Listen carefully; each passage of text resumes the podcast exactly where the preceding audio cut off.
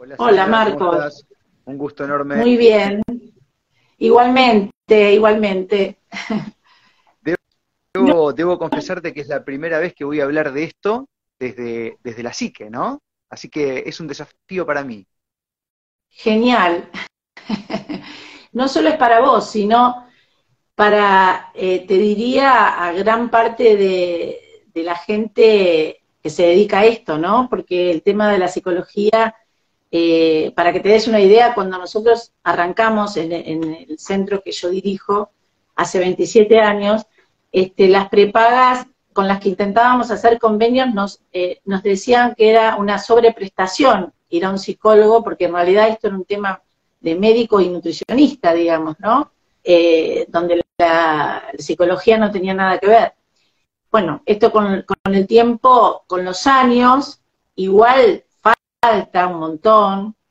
Eh, con los años esto fue cambiando, especialmente con los equipos de cirugía bariátrica, que eh, empezaron a incluir psicólogos para hacer una evaluación que, bueno, eh, después si quieres hablamos de eso, ¿no? O sea, quería un poco, un poco como vos me propusiste, fluir y a través tuyo, ¿cuáles, cuáles son las inquietudes que por ahí puede tener la comunidad o qué preguntas? Yo te vengo escuchando, como te contaba en su momento, eh, hace un tiempo y, me identificaba un poco con esta mirada crítica que de alguna manera intentamos este, eh, transmitir a nuestros pacientes para que no sean, no funcionen como el perro de Pavlov, ni con la industria alimentaria, ni con las propuestas mágicas, ¿no? Y eso forma parte de la tarea del psicólogo, ¿no? Este, junto con las nutricionistas en equipo, porque la transdisciplina también es otra cosa distinta, ¿no? Eh, que no es lo mismo que tener multidisciplina. Eh, ¿Qué quiero decir con esto? Que uno puede ir a, a, una nutricionista y al lado tener un psicólogo, pero eso no quiere decir que trabajen en equipo y que, y que apunten a, a, los distintos niveles de conciencia que tenemos que apuntar para que el paciente sea dueño de sí mismo y no eh, un actor pasivo, ¿no? Eh, en tantos condicionantes externos que nos van marcando la cancha, digamos. Tal cual. Eh, hoy estás dirigiendo un centro en donde se ocupa de eso, ¿no? De, de ir un poco este, ayudando a, a, los consultantes a tratar la, la, la, obesidad también desde el campo que vos manejás, que es la, la, psique, ¿no? Esto ya hace más de 20 años, me contaba. Sí. Bien. Sí, 27 para ser más 27. exactos. O sea que ya has Porque visto de... un montón de cosas.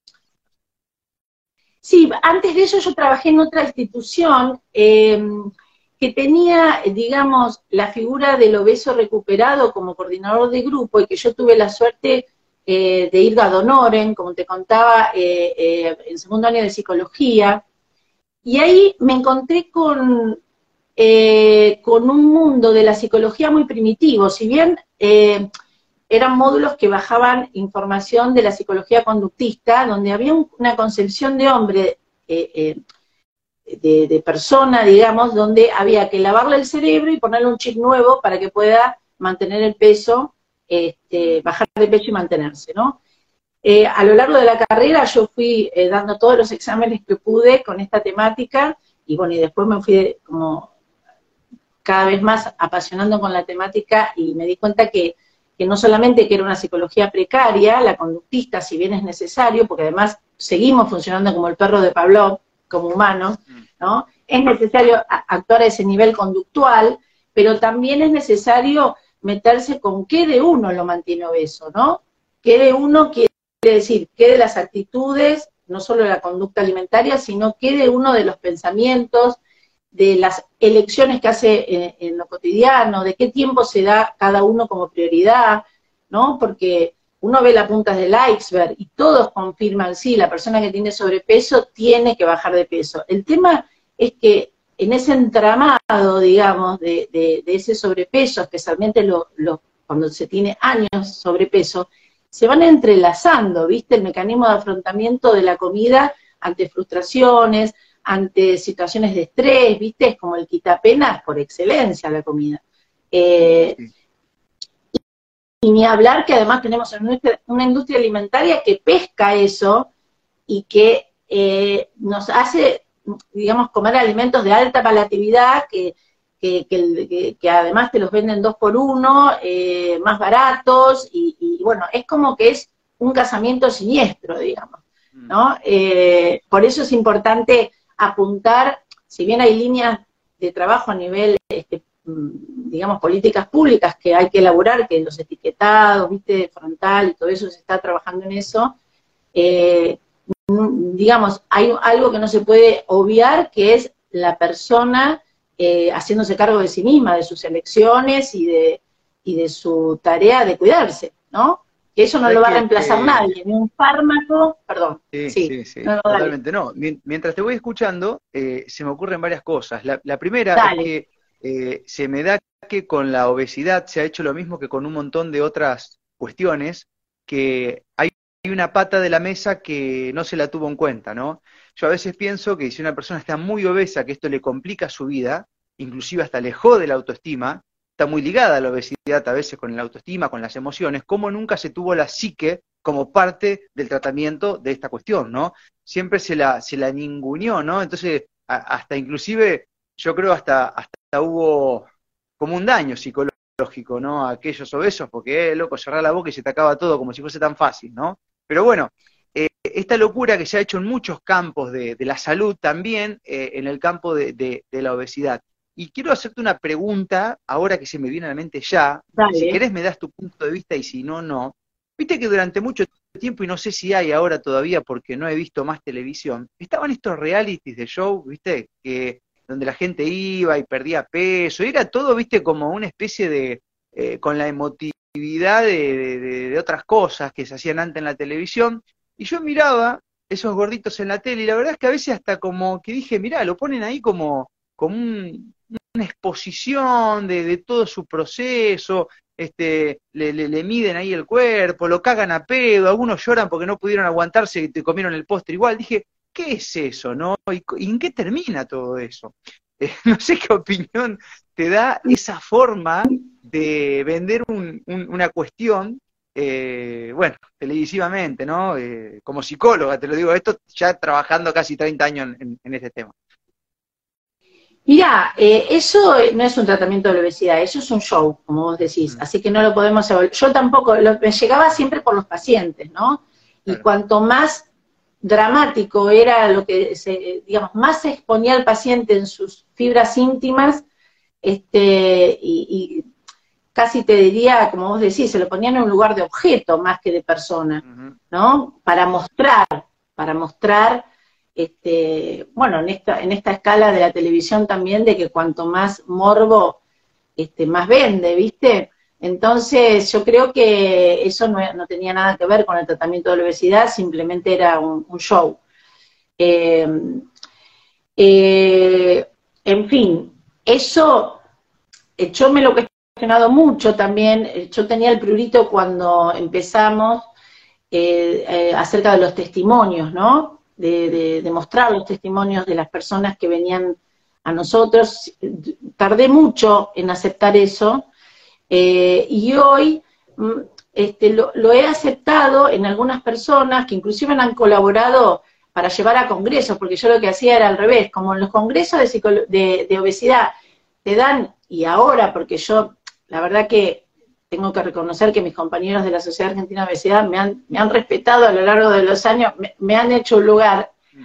Eh, igual en los congresos tenés 10 minutos de psicología y mesas y mesas de horas de, eh, mesas bancadas por laboratorios, así que de lo humano hablamos mm. poco, pero dentro de eso este, algunos pacientes me, han, me han, querido colaborar, ¿no? Yo le digo, bueno, vamos a filmarlos para darle un mensaje al Congreso Médico. Este, y, entendí que servía, viste, los testimonios hechos bien, eh, no exponiendo como objeto, sino todo lo contrario, mostrando a la persona eh, con su capacidad de elección y su criterio para eh, y, no solo su criterio de discernimiento, que es capaz de hacerlo la persona cuando empieza a mirarse, que de alguna manera el tratamiento transita por ahí, ¿no?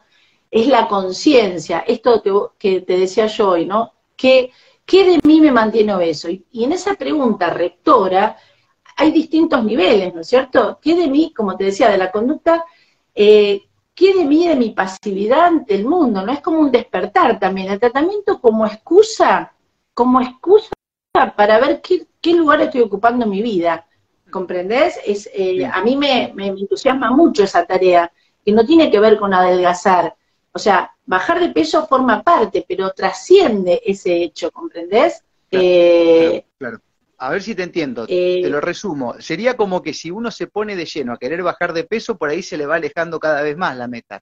En cambio, si encontrás un sentido y te ocupás de ese sentido, que puede ser inclusive ponerte al servicio de, eh, la obesidad va decayendo como consecuencia, ¿no? Esto es como, no sé, a la gente que le gusta ir al gimnasio y como consecuencia mejora su aspecto físico, digamos. Pero no va en búsqueda de eso, sino que va en búsqueda del entretenimiento, escucha música, hace actividad, qué sé yo. O el, o el ciclista o la chica que juega al hockey o la tenista que termina elaborando unas piernas preciosas por consecuencia del deporte, algo así.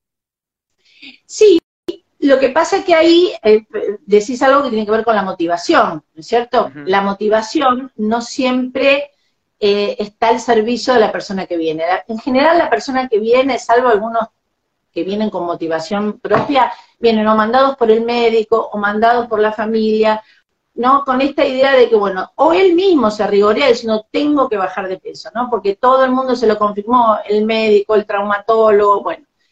El tema que de ahí hacer lo propio, ese deseo, hay todo un trabajito a hacer. Y por eso la dinámica grupal, que, a mí me encanta, la dinámica grupal, el trabajo con otros, viste, eh, que tiene un montón de beneficios, eh, en esto de primero no sentirse solo, porque hay como, hay una fantasía de que el mundo está dividido muchas veces, los pacientes, este, los consultantes, como le decís vos, a mí me cuesta decirle así, este, estoy acostumbrada a hablar de, en pacientes, pero eh, ellos tienen esta idea eh, es muy común, eh, eh, que el mundo es de, los flacos y que lo, pasan bárbaro, ¿no? Siempre hay una zanahoria de que hay un grupo que la pasa mejor, que tiene que ver con, con la humanidad, que uno siempre idealiza a que hay alguien que, tiene todo color de rosa y que uno es el que padece y que le falta, le falta este, dos para el peso para la felicidad.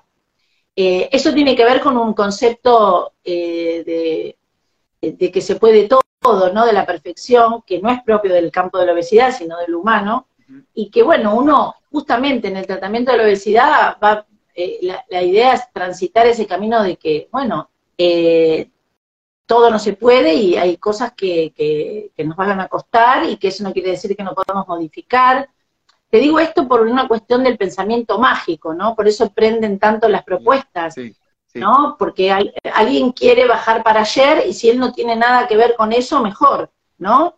Eh, y bueno, ahí proliferan todas las propuestas que andan dando vueltas, inclusive la cirugía bariátrica, porque es una, una cosa re loca que, en otras problemáticas nadie va directo al cirujano, ¿viste?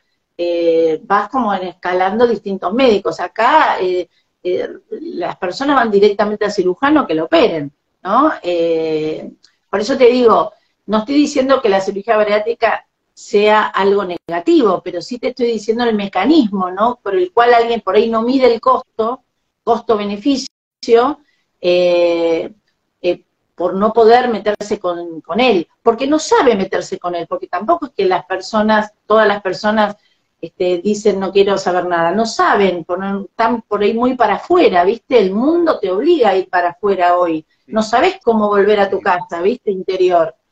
Sandra, ¿y qué, lugar ocupa acá en la mente del obeso? Vamos a hablar un poco de la mente, y te habla alguien que, bueno, ahora estoy más o menos estable, pero he padecido obesidad la mitad de mi vida.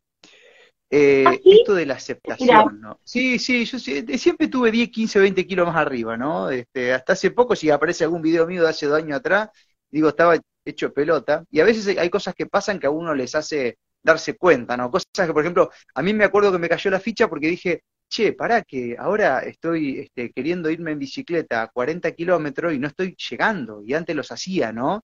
o por ahí estoy cada vez más duro, o quiero escalar una montaña y, esas cosas que me pasen, dije, bueno, pará. Entonces me di cuenta solo, pero entiendo que para eso tuve que aceptarme. Claro. pero tuve que aceptarme porque encima acá hay una cosa rara. Hay dos preguntas que tengo por delante, mira, a ver si me viene otra, así que te la voy a cambiar. Porque estaba por preguntarte qué papel tiene la aceptación acá eh, eh, de, de, de, lo beso.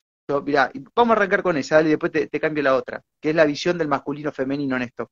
¿Por qué te lo digo esto? Porque a veces yo he tenido inclusive muchos mensajes de gente que me escribe, cuando a mí se me escapa una palabra, por ejemplo, en algún editorial, dice, loco, no, este, tuviste muy agresivo porque dijiste, no sé, este, algo de gordas al aire o algo por el estilo, y mi, mi respuesta es, es que yo no lo dije pensando en vos, o, o te crees que yo estuve pensando en vos cuando dije esto, lo tiré para arriba en modo general. Y entonces hay gente del otro lado que recibe ese mensaje, lo toma como propio y en realidad lo que no tolera es lo que es, que no se acepta, y como no se acepta y no se quiere ver, tampoco quiere que el resto se lo haga acordar. Entonces uno que está de este lado, que comunica y tira un montón de palabras todo el tiempo, eh, no, ya no sabe más cómo hacer, porque si mañana te pasa lo mismo con un extremadamente flaco, o con un petizo, o con un alto, ¿me entendés? Entonces digo, ¿qué papel tiene la aceptación acá de uno? Es cómo es y hacerse cargo de eso para empezar a laburar, en lugar de buscar que el entorno evite decir eso que yo no quiero ver en mí, ¿no? Eh, en, el, en, el, camino de, de ir solucionando eh, esto que es la obesidad. ¿Qué papel tiene la aceptación? Bueno, eso es el, mira, me disparaste varias cosas para decirte. En principio, te digo, la aceptación es la clave, porque esas personas que yo te digo que vienen mandadas por ella misma, por el deber ser, o porque le manda el médico a la familia, eh, en general tiene una relación como de, eh, de no querer hacerse cargo, ¿no? De, ¿no? de no amigarse, está como peleada con la situación. En vez de decir, bueno, está bien, como vos dijiste, bueno, eh, no llego a, andar en bicicleta más de 40 kilómetros, me agoto, las rodillas, en fin, todo lo que te viene con eso.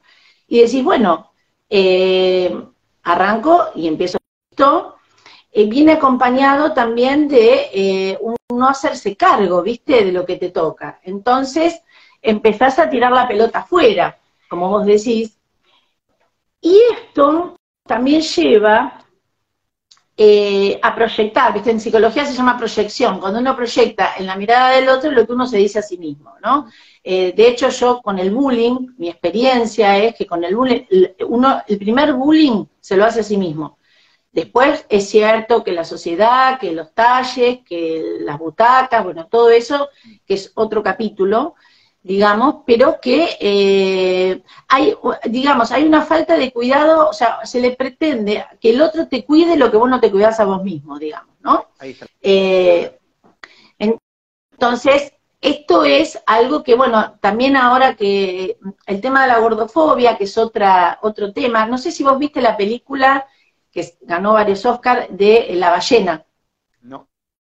De Obeso Mórbido. Es muy interesante. Es un drama. Un drama. Es la última semana de una persona obesa, una obesidad mórbida. Y, bueno, en realidad el foco de la película está puesto en el drama de esta persona y cómo usa la comida, casi te diría, para autosuicidarse, ¿no? Eh, o sea, autosuicidarse, no, suicidarse. Eh, eh, y bueno, he me han hecho entrevistas, viste, yo estoy en el colegio de psicólogos, también en la comisión de alimentación, y hicimos un conversatorio sobre la película, y, y mucha gente me decía eh, que forzaban, ¿no? Que muchas personas forzaban como que era una película gordofóbica. Y en realidad, cuando uno miraba la película, veía el drama humano, y sí, ponele que el, hay una, una, el delivery cuando le lleva la pizza que él no quiere mostrarlo, este, no quiere que lo vean, eh, trata de evitarlo y cuando el, el, delivery lo ve, ve la cara de horror del delivery por el tamaño que tenía la persona, pero era una cosa insignificante, cinco minutos, la película trataba de otra cosa, trataba de su drama. Entonces también ahí, también está ahí de nuevo aparece lo social, ¿no? Como marcando la cancha de, de porque, porque te digo esto? Porque cuando me dijiste esto de qué decir y qué no decir, las guías de obesidad que están en este momento bajando, eh, lo primero que ponen no estigmatizar, que el paciente no decir esto, no decir el otro. Entonces los médicos y los psicólogos, o sea, los médicos, no yo porque no, en este caso no, no, yo no peso, no, no, me, no me manejo en mi tarea con eso. pero vos no sabés el protocolo que tienen que tener para no, por no caer en esta cosa progre, ¿no? De no decir, de no, que en realidad no, no tiene que ver con el fondo del problema. El fondo del problema es, es que hago ciudad, o sea, desarrollar un pensamiento crítico en relación a, mí, a mi vida, a mi entorno, qué elijo, qué no, qué prioridades voy a darle a, situaciones que quiero, que, voy a tener que renunciar por ahí para poder tener un peso distinto, eh, que no me refiero solo a la comida, eh, me refiero a un montón de cosas eh, que, hace que, bueno, que uno tiene que replantearse, porque la conducta alimentaria es un síntoma también de, de, cómo vivís, ¿no? Eh, es muy emocional la alimentación que uno lleva, ¿no? Por eso también hay alimentos que están casi como, como de moda, por decir algo, en distintas situaciones emocionales, ¿no? Eh, hay, hay, calmantes, hay, hay, calmantes en la comida, ¿no? Claro, hay, hay, ciertos calmantes que te, te, quitan esa ansiedad, ¿no? Y bueno, a veces, muchas veces la gente muy ansiosa eh, termina teniendo obesidad a veces, ¿no? Porque esa ansiedad la canaliza a través de, la alimentación. Y por lo general esa alimentación canalizada en la ansiedad no es de muy buena calidad, es lo, que encontrás, lo que, te, da la góndola, ¿viste? Agarrás sí. los días y le das para adelante y vivís comiendo boludez en cualquier horario. Sí, por eso, por eso te digo que es un casamiento siniestro, te decía hoy, porque bueno, es el, el, ritmo de vida que no te permite pensar, tengo hambre, quiero, estoy ansioso, no, vos manoteás porque tenés que seguir para adelante, y entonces no es casual que no elegís lechuga y zanahoria, sino que elegís comida de alta palatividad, porque esto tiene otra cuestión, que a nivel neurobiológico hay un sistema que se llama de recompensas, eh, que hace que alguien, eh, digamos, necesite comida de alta palatividad como una anestesia momentánea, ¿viste? Es como un equilibrante. No es solo psicológico, hay una cuestión neurobiológica que te pide, y este sistema de recompensa eh, cerebral, bueno, te este, sale en automático. Cuando vos no pensás, te sale lo más primitivo. O sea, es así. Te sale en automático la tendencia a la descarga. Estás desnivelado y bueno, manoteas algo para... Tenés ganas de dormir y bueno, como no podés dormir porque tenés un montón de tareas por delante y bueno, con un par de alfajores o un o, chocolate, por ahí tirás un, rato más. ¿Viste? Es, eh, tiene un componente adictivo también si no lo, si no lo pensás, eh, y la industria lo tiene re claro esto, obvio. Claro, claro, obviamente, prepara todo para que eso se dé y para que siga así. Entonces, eh, todo viene en, los paquetes diseñados para esos momentos, en las medidas diseñadas para ese momento, todo práctico. Sí, claro, por supuesto, lejos está de solucionar el problema, ellos quieren seguir vendiendo. Así que, bueno, este, si uno mejora su hábito y su forma, la industria tendrá que acomodarse también, ¿no? Eh, es lógico. Ahora, quiero irme para otro lado ahora. Y esto que te voy a preguntar es una observación mía, y no sé si estoy cierto.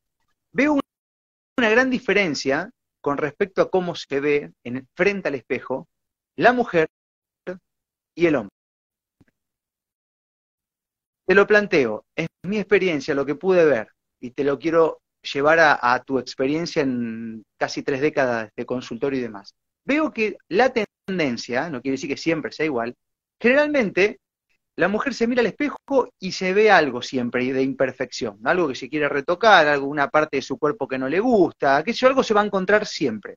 El hombre puede estar más detonado que esa mujer, se mira al espejo y se ve guapote, ¿me entendés? Y después viene un amigo le dice, gordo, sacate la camisa, que está que la reventá, y el vago se ve, no se ve gordo. O sea, es distinta la visión.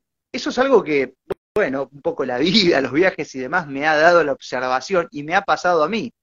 Me ha pasado a mí yo he pensado que he estado en buenas condiciones en otro momento y veo una foto y me quiero morir. Pero en ese momento estaba convencido que estaba bien, ¿no? Entonces, hay una diferencia realmente en la, en la, en la visión en, las, en el pensamiento, en la psiquis del hombre y la mujer frente a, la obesidad?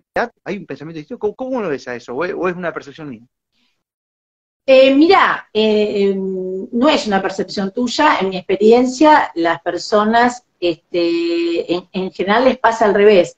Eh, les pasa lo mismo que vos cuando vienen, cuando por ahí vienen pensando que se vieron en un video, todas mujeres las que tienen que ver con con la idea de que se vieron un video y se vieron como estaban, porque en realidad la negación, que nos pasa todo, cuando uno no quiere enfrentar algo, viste, se las ingenia para seleccionar con la cabeza y, no ver. Hasta que, bueno, por ahí se impone eh, un video o una foto y ahí se dan cuenta eh, cómo, cómo, cómo habían aumentado de peso. Pero también se da la inversa. Cuando empiezan a ver, eh, que esto también tiene que ver con, con lo cultural, ¿no? En lugar de, la imagen, no es la misma carga social la imagen de la mujer que la imagen del hombre, digamos. Eh, y ahí me sumo un poco a esta idea de, digamos, no feminista porque no, no, me enrolo en esa línea, pero sí que hay una cuestión de la mujer como objeto en ese sentido, ¿no? De, de, de identificarse como mujer, dejarse identificar, digamos, ¿no? Porque todos tenemos podemos desidentificarnos en la medida en que nos conectamos con quienes somos, ¿no? También. Pero, pero hay una presión eh, en las mujeres, eh, por lo menos las de mi generación, para arriba, digamos, las jóvenes creo que ya no tienen esto eh, de esta manera, pero el hombre jamás consulta porque se vio en una foto y se vio, viene porque los valores del colesterol eran altísimos o porque, este, claro, eh, lo pusieron contra las cuerdas, ¿viste? O porque quiere hacer algún deporte que hacía y que ya no lo puede hacer, y bueno, eso sí, pero que no tiene que ver con eh, una valoración de la imagen. Claro. no, esto es eh, algo más femenino evidentemente hay una diferencia ahí en la visión frente a una misma situación, ¿no? Eh, yo por ahí lo veo a eso, inclusive hasta, hasta capaz que es un preseteo, ¿no? Porque eh, me ha tocado ver, por ejemplo, mujeres muy lindas que igual no se ven bien. O sea, que se mira al espejo y dice, hoy me quiero hacer esto, o tengo que mejorar esto. Digo, ¿cuál es el...? O sea, algo que solamente se, algo que solamente se ven ellos, ¿bien? Bueno, eh, y, bueno, y ahí otra vez entra la psiquis en esto. Por eso es interesante esta charla, ¿no? Porque ¿a dónde está la cuestión? Bueno, a, veces pasa, ¿no? En, los anoréxicos o en los bulímicos, que ellos se ven de una manera, están de otra, pero ellos se ven de una manera que, que no existe, ¿no? Es que lo que pasa es que esto tiene que ver, para no decir algo muy técnico, tiene que ver con cómo se va construyendo el armado del narcisismo de cada uno, eh, la autoestima, si querés, para decir una palabra más común. Eh, en realidad, que tiene que ver con, eso, ¿no? Con algo que, lo ponemos en el campo del cuerpo, pero eso no se termina nunca, y de ahí podemos empezar con cirugías que jamás van a terminar de conformar, porque la necesidad está en otro lado y uno la desplaza al cuerpo, ¿no? Esta, falta de valoración. Y ahí, eh, ahí es donde aceptación y valoración van pico y pala juntas, ¿no? En el trabajo que uno tiene que hacer, con primero aceptar quién uno es y después de ahí, desde un lugar amoroso eh, y, digamos, y contemplativo con uno mismo, que en general este, ahora me, hiciste acordar una cosa cuando dijiste recién esto de, eh, de la mirada, de las fotos, muchas personas eh, se miran que a los 12, cuando la mamá la llevó a la primer nutricionista, no tenían sobrepeso, por ahí eran más gorditas que la hermana, en relación a la hermana por ahí tenían, mm. pero no, entonces empezaron una escalada de privaciones y de hacer dietas estrictas, y todo eso que terminaron haciendo que, que también eh, cuando vos haces mucha abstinencia, haces dietas muy restrictivas, te, dispara las ganas de comer a nivel neurobiológico. Entonces es como, eh, pero el remedio con la enfermedad, empezás a desear, esto está investigado, hay, eh, se han hecho estudios que gente que no tenía sobrepeso ni le importaba el tema, las han hecho dietas estrictas y han salido obsesionados con comer, ¿no? O sea que hay toda una cuestión que el método es medio iatrogénico, ¿viste? Genera eh, más enfermedad. Y estas pacientes, cuando, porque trabajamos con la imagen, ¿viste? Con distintos, distintas eh, aristas que tiene la temática, eh, dicen, yo me sentía obesa y no era. Lo que pasa es que era el discurso familiar, y, zanahorias que tiene, que social, zanahorias que uno le parece, ayer justo en un grupo eh, si, hay alguien del grupo por ahí se, va a acordar, eh, hablábamos con un grupo que coordino que decían este, el fetiche de la felicidad, la delgadez, ¿no? Si yo soy delgada, voy a ser feliz, ya la vida me va a sonreír. Hay algo de eso también puesto en juego en las personas que vienen luchando de mucho tiempo con el sobrepeso, ¿viste? Como que la, la, la delgadez es eh, el lugar eh, que me va, que, donde la vida va a ser color de rosa, ¿no? Y ahí es donde muchas personas, cuando llegan al peso y ven que la vida sigue siendo igual, a lo sumo, al principio te aplauden por todo lo bien, todos los kilos que bajaste, viste que hay toda una cosa que la gente te empieza a acompañar, y pero después todo sigue igual. Entonces, si vos no laburás con vos, ¿se entiende? Sí, sí, lo mismo pasa que cuando hay alguien que dice, sí, cuando voy a ser más feliz cuando me opere la nariz, o cuando me compre un auto, o cuando me vaya de viaje. Eh, se acaba, digamos, ¿no? Eso. Entonces, es como que le pones la ilusión a algo y en realidad es otra cosa, es una decisión. Y aparte, otra cuestión también, eh, que me ha tocado ver, te lo tiro también, independientemente que muchos que hemos pasado por obesidad no, nos cayó la ficha por alguna cuestión de más que de aspecto de salud, decía porque uno no puede hacer cosas que o te agitas antes o todo eso, también hay que decir que hay gente que está obesa y no tiene ningún problema de salud y otros que están realmente flacos y están hechos pelota. Esto me tocó un día estaba en la radio y hago esa, esa comparación y me empezaron a escribir un montón de flacos que me decían pesos 50, 60 kilos y le da todo mal y se agitan peor que los obesos. O sea que eh, también hay que diferenciar eso porque por ahí tiene que ver un poco con la decisión de verte mejor o qué sé yo, ¿viste? O ser un poco más ágil en alguna cuestión, pero, pero no, no precisamente cualquier obeso está enfermo. O sea, por ahí se hace el análisis todo le da todo genial, ¿viste? Es, saludable. Sí, eso, eso es algo que también se habla de, obesidad, pero en realidad hay obesidades, digamos, eso también, depende de donde tenés localizada la grasa, tenés este, más riesgo, menos riesgo, eh, por eso el peso no es importante, sino la composición corporal y como vos decís, cómo te dan los valores, ¿viste? Eh, ahora, si es alguien que tiene un sobrepeso elevado, a la larga, eh, con, porque también hay que ver la edad, y las rodillas, ¿viste? Las articulaciones, si tenés un sobrepeso para lo cual, digamos, la estructura no está digamos, pensadas por, de arriba, digamos, este, ahí sí vas a notarlo, pero digamos, mientras el punto acá sería eh, tener un, autocuidado en general, ¿viste? Después vemos la consecuencia, si el peso, cuánto es, ¿no? Em, si no nos perdemos ahí, porque las estadísticas depende cuán, el índice masa corporal, que es un criterio que se que ya se está dejando porque, porque no entrarían los muy bajos y los muy altos en ese promedio, ¿viste? Eh, de, que es un peso saludable. Eh, en realidad yo creo que lo mejor es el, esto de lo, cómo te dan los estudios y también cómo estás vos con la alimentación, cómo, cómo comes, para qué comes de esa manera, ¿no? Yo creo que ahí está un poco la, la clave, más que por cuánto es lo que tenés que pesar. Claro. Ahora, hay algo que sí eh, se ve mejorado con la pérdida del peso, quizás. No sé, te lo pregunto a ver si vos me o no, qué es lo que yo puedo discernir, que es la autoestima.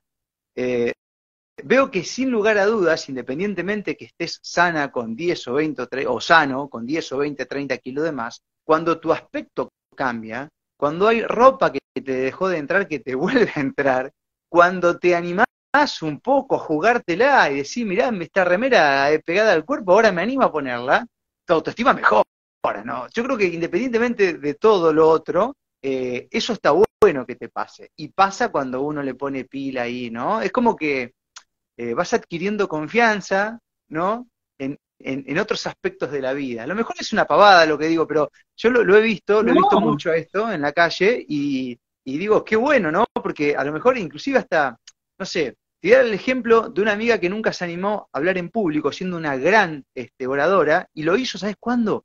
Cuando bajó 10 kilos. Que en realidad la inseguridad no era por su virtud en el hablado, era porque se veía mal y tenía miedo de un juicio del público, no sé, una cosa que está en la mente. Bueno, lo superó a través de eso. O sea, mejoró su autoestima, eh, ¿no? Totalmente. eso me parece que pasa sí o sí. es, es tal cual, por más que digamos que no, la imagen, porque vos pensás que el yo, que el, digamos, quién yo soy, no quiero ser técnica, pero eh, es esa imagen, viste cuando uno es chiquito, eh, que siempre hay un adulto que dice, ese, el nene sos vos, ¿viste el espejo? Eh, o sea, vos, vos empezás a identificarte con una imagen que otro te dice que sos vos. Vos no tenés de entrada la idea de que ese sos vos, ¿viste? Esa, cuando digo vos, esa construcción de la autoestima tiene que ver, el cuerpo es una parte, el yo en principio es corporal. Es decir, que no es ninguna locura esto que vos estás contando. A todos nos pasa. Eh, y el plus, que creo que tiene que ver con esto, de que vos además te sentís que lo lograste, que pudiste con eso, que era algo como una cuenta pendiente. Es decir, que si nosotros logramos el círculo virtuoso eh, de eh, tener la confianza de que vos podés y que además eh, empezás con ese primer escalón que fue bajar de peso a, confiar en otras cosas, porque si quedas solo en el terreno de, de adelgazar, y no hay un cambio de satisfacción, es decir, que yo vencí esta inhibición y entonces ahora puedo hablar, eso me va a generar una satisfacción que me va a llevar a tener más confianza y me va a llevar a hacer otras cosas, ¿no? En ese sentido es un efecto dominó positivo, pero si queda solo en el adelgazamiento, y va a ser más difícil, viste, que eso se pueda sostener, porque también el desequilibrio que hizo que vos ganaras peso, si no lo cambiás las variables, y te van a volver a llevar ahí, viste. Sí, sí, que es lo, es lo que pasa con, viste, había, no quiero dar nombre, ¿no? pero hubo un momento que se pusieron de moda unos médicos que aparecían en la televisión con dietas totalmente estrictas, que todos los, los pacientes llegaban ahí, perdían de peso de una manera descomesurada en los primeros meses, y al año vos te encontrabas con esos pibes en la calle, habían recuperado todo el peso y hasta habían ganado algunos más. Y vos decís, ¿qué onda? Bueno, un poco lo hablabas hoy, ¿no? y lo hablaste recién. Eh, no dan muchos resultados esas formas, así que eh, digamos la digamos, nadie tiene la panacea, eh, porque bueno, como te digo, el tratamiento de la obesidad, si lo reducimos a lo último, es la conducta que el paciente va a tener con él. O sea que acá el tema es eh, qué va a hacer cada uno consigo mismo. Esa pregunta, digamos, puede estar ayudada por un grupo de personas que te puedan ayudar en esa búsqueda desde lo alimentario, a escucharte cuándo sí comer algo y cuándo no, porque tampoco estamos hablando de que la comida, eh, digamos, eh, por ahí, qué sé yo, una pizza, comida alta para la actividad, que vos decís, me encanta, qué sé yo, y una cosa es cuando la comes disfrutando a conciencia, a cuando la comes de parado, para darte, para, digamos, como descarga del estrés que tuviste en el día, que nada que ver, y es la misma pizza. Entonces, por eso es muy importante eh, no hablar de alimentos prohibidos, por lo menos en mi concepción no es así, eh, sino de en qué momento y cómo. Ahora, si vos estás ansioso, lo primero, lo último que tenés que hacer es abrir la heladera, porque no vas a poder parar. Porque sabés que ahí, una vez que manoteaste el queso y estás así fuera de, vos y va a ser difícil para, por ahí hay que aprender a hacer otra conducta. Ahora, si a vos te encanta el queso, ¿cómo no lo vas a poder comer? ¿Entendés? Eh, es otra, eh, por eso siempre volvemos a la persona, ¿viste? La clave está en que vos te automonitorees y, sepas cuándo darle rienda al, deseo y cuándo es ansiedad. Sandra, bueno, agradecerte estos minutos, quedamos en compromiso para otra charla más adelante, también hablando de estos temas y tantos otros, este, te quiero agradecer y, bueno, y a darle para adelante, ¿no? Porque sin lugar a dudas, eh, hoy hay un montón de cuestiones vinculadas a la salud que en, la mesa grande que tiene la salud se van contemplando todas las patas de la mesa, ¿no? Y en buena hora que, bueno, que podamos tener un, un, trato de este tema que es la obesidad, no solamente de lo físico, de lo que uno come, sino también de lo mental. ¿No? Que, en tantas otras cosas es tan importante la comida que ingresa por la cabeza, ¿no? O la interpretación que hacemos de las cosas que pasan. Así que darte las gracias y bueno, un gustazo charlar, haber charlado con vos. Igualmente, un, un gustazo para mí también. Hasta la próxima. Chao.